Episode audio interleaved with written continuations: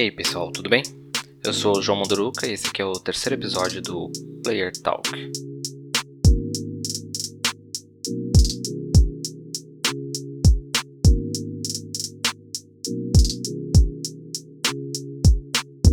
Vamos começar nossa conversa de hoje. Hoje separei algumas coisinhas e hoje tem uma participação especial, muito especial. Então, eu fiquei devendo, eu prometi do último episódio para esse falar um pouco sobre o projeto xCloud, que eu consegui acesso à beta. Esse é o projeto da Microsoft que você pode jogar os jogos que estão inclusos no Game Pass, ou talvez possivelmente outros jogos mais para frente, através de streaming no celular ou num tablet, Android, esse tipo de coisa. Então você conecta um controle via Bluetooth no celular e você pode jogar os jogos Gear 5, por exemplo, através do, de streaming no próprio celular, em qualquer lugar que você estiver. Testei pouco, é, mas eu acho que seria melhor eu falar mais dele mais pra frente, depois de testar mais. O pouco que eu testei foi ok. Eu joguei um pouco do Gears. Foi super tranquilo jogar. Talvez no momento mais dinâmico do jogo possa dar problema, porque tem alguns pequenos travamentos que ocorrem.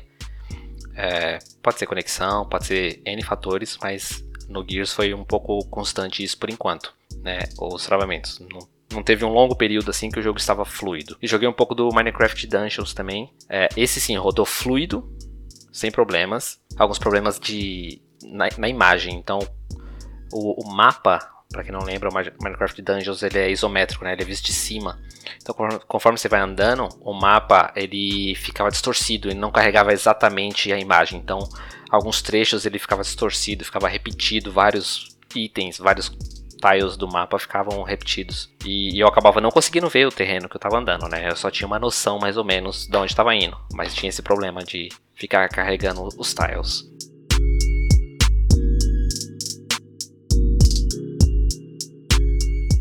O assunto principal do episódio de hoje vai ser para falar sobre a CES, que é a Consumer Electronic Show, uma feira de, de eletrônico que aconteceu essa semana.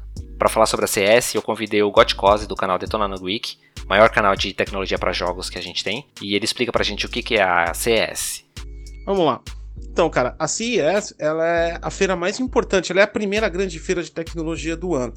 E ela é importante para todos os setores de tecnologia para o consumidor né? Ou seja, é aquela tecnologia que vai para casa das pessoas. Não é tecnologia industrial, apesar que aparece algumas coisas, mas é muito mais a tecnologia ou uma tecnologia muito grande que é para um serviço que vá para a casa das pessoas. Por exemplo, que nem esse ano teve micro LED para cinema que entrou em alta, que é painéis é, virtuais, né, onde vão fazer cenários virtuais por conta aí das questões de pandemia, do Covid.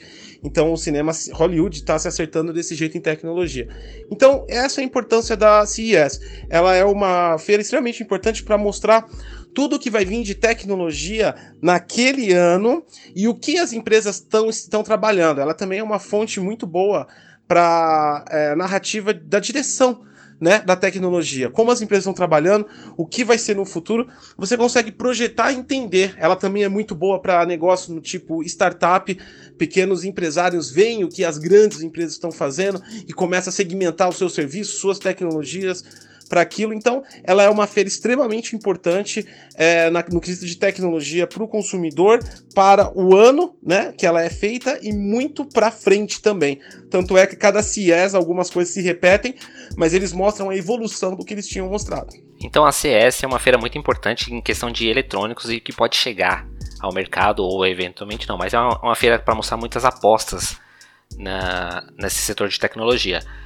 Então eu perguntei pro Godcose o que que da CS, o que, que foi apresentado na CS desse ano, que ele acredita que deve de fato ficar no mercado, uma, alguma tecnologia que ele acha que de forma prática, de forma real, a gente pode vir a ver no mercado nos próximos dias.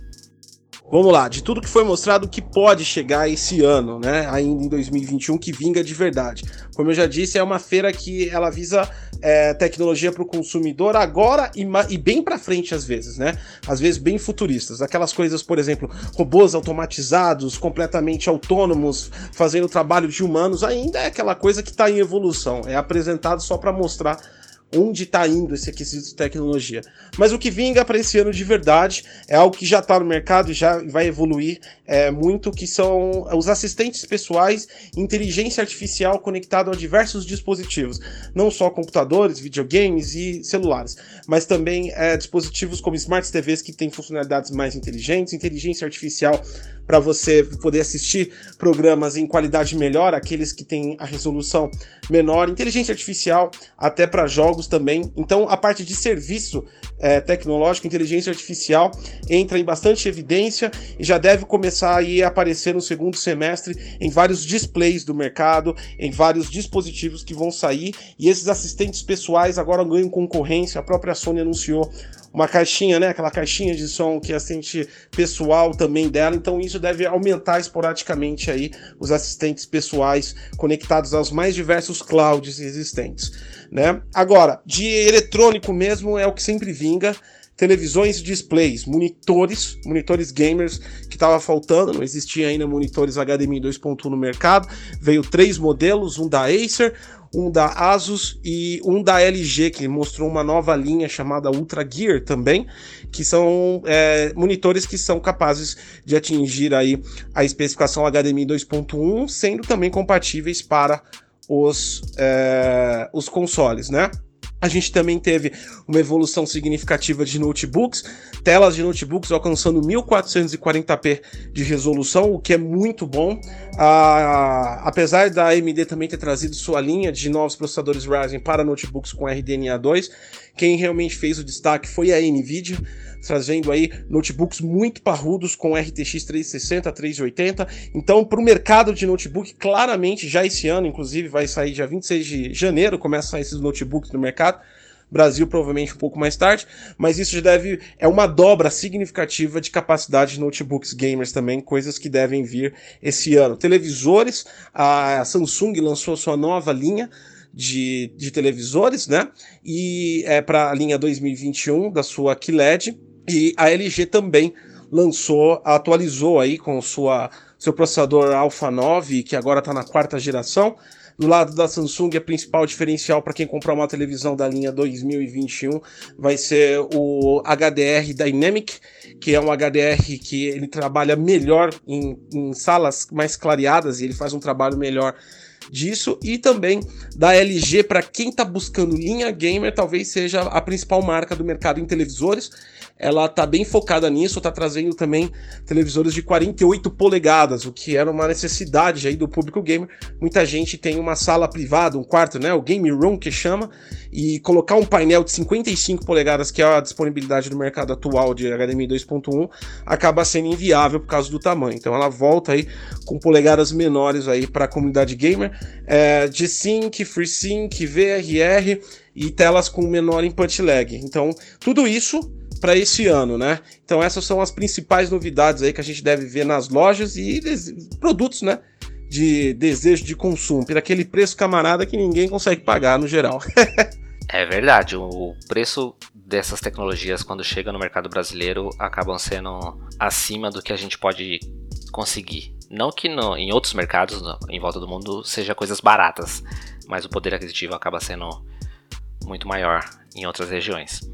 É, eu perguntei também pro Gotgose o que, que ele viu nessa CS, o que, que foi apresentado nessa, nessa feira, que foi mais estranho, porque é muito natural você ter muitas empresas apostando em todo tipo de tecnologia em todo, e apresentando todo tipo de produto para ver o que de fato vinga, né? Então eu questionei ele o que, que ele achou de mais estranho que foi apresentado nessa feira.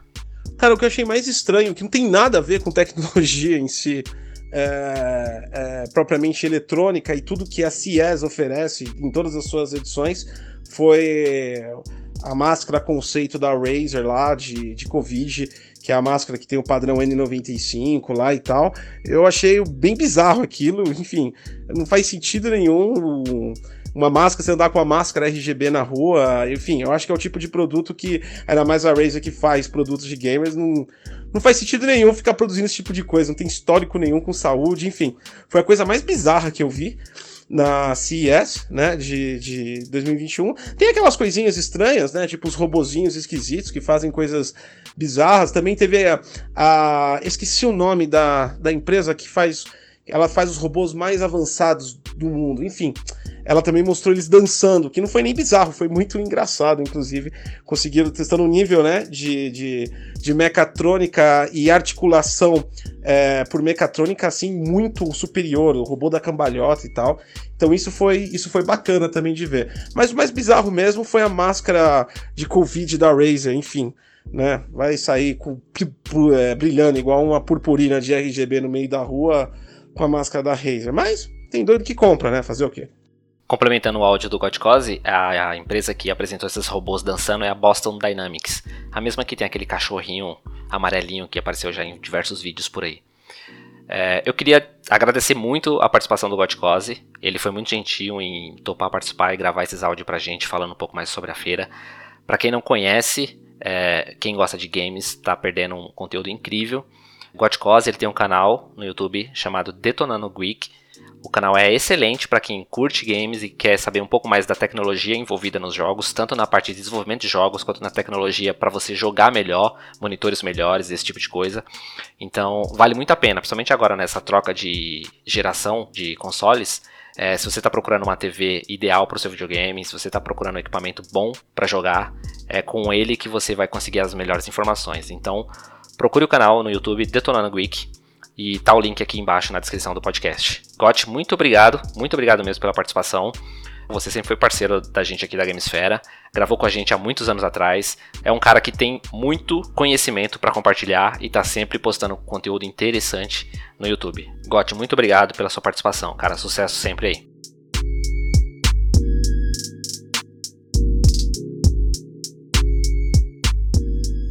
Continuando aqui, tem algumas coisas que eu gostaria de citar que aconteceu nessa semana. A primeira delas foi o anúncio que a Bethesda fez, em parceria com a Lucasfilm e produção da Machine Games, do novo jogo da franquia Indiana Jones, né? Não tem muita informação ainda, mas o jogo provavelmente vai ser um, uma aventura, é, muito ali nos padrões de Tomb Raider e Uncharted. Não tem informações ainda se esse jogo vai ser exclusivo do Xbox, mas provavelmente ele entra dentro do Game Pass no primeiro dia, já no dia de lançamento. Outra coisa que eu gostaria de citar é sobre o jogo Hogwarts Legacy, aquele jogo do baseado Harry, no mundo do Harry Potter, que eu citei no primeiro episódio sobre os títulos que está para vir esse ano. Já saiu informação em que esse jogo não sai esse ano, ele foi adiado para 2022, e isso é uma coisa bem comum. Provavelmente outros títulos vão, vão sofrer adiamento, porque 2021 está sendo ainda um, um ano muito carregado, com muito atraso proveniente de 2020. Então, nos próximos dias, nos próximos meses, pode acontecer muito atraso de jogo e vamos Vamos ficar atento a isso vamos se acostumar. O ideal é que o jogo se atrase mesmo e saia quando estiver ok pra gente jogar e, e, não ter problemas como aconteceu com Cyberpunk. Apesar de vários adiamentos, o jogo ainda saiu sem polimento, principalmente nas, nas gerações de Xbox One e PlayStation 4. Mas é melhor aguardar e ter o jogo ideal, ter o jogo ok pra gente se divertir. Para essa semana é isso mesmo, tivemos a participação especial aí do Gotcose, trazendo muita informação interessante para CS. Ninguém melhor do que ele para falar sobre isso. Esse podcast ele é produzido por mim, João Mondruca. Ele é distribuído pela Gamesfera e contou com a participação do Gotcose do canal Detonando Geek. É isso. Obrigado por ouvir. Até a próxima.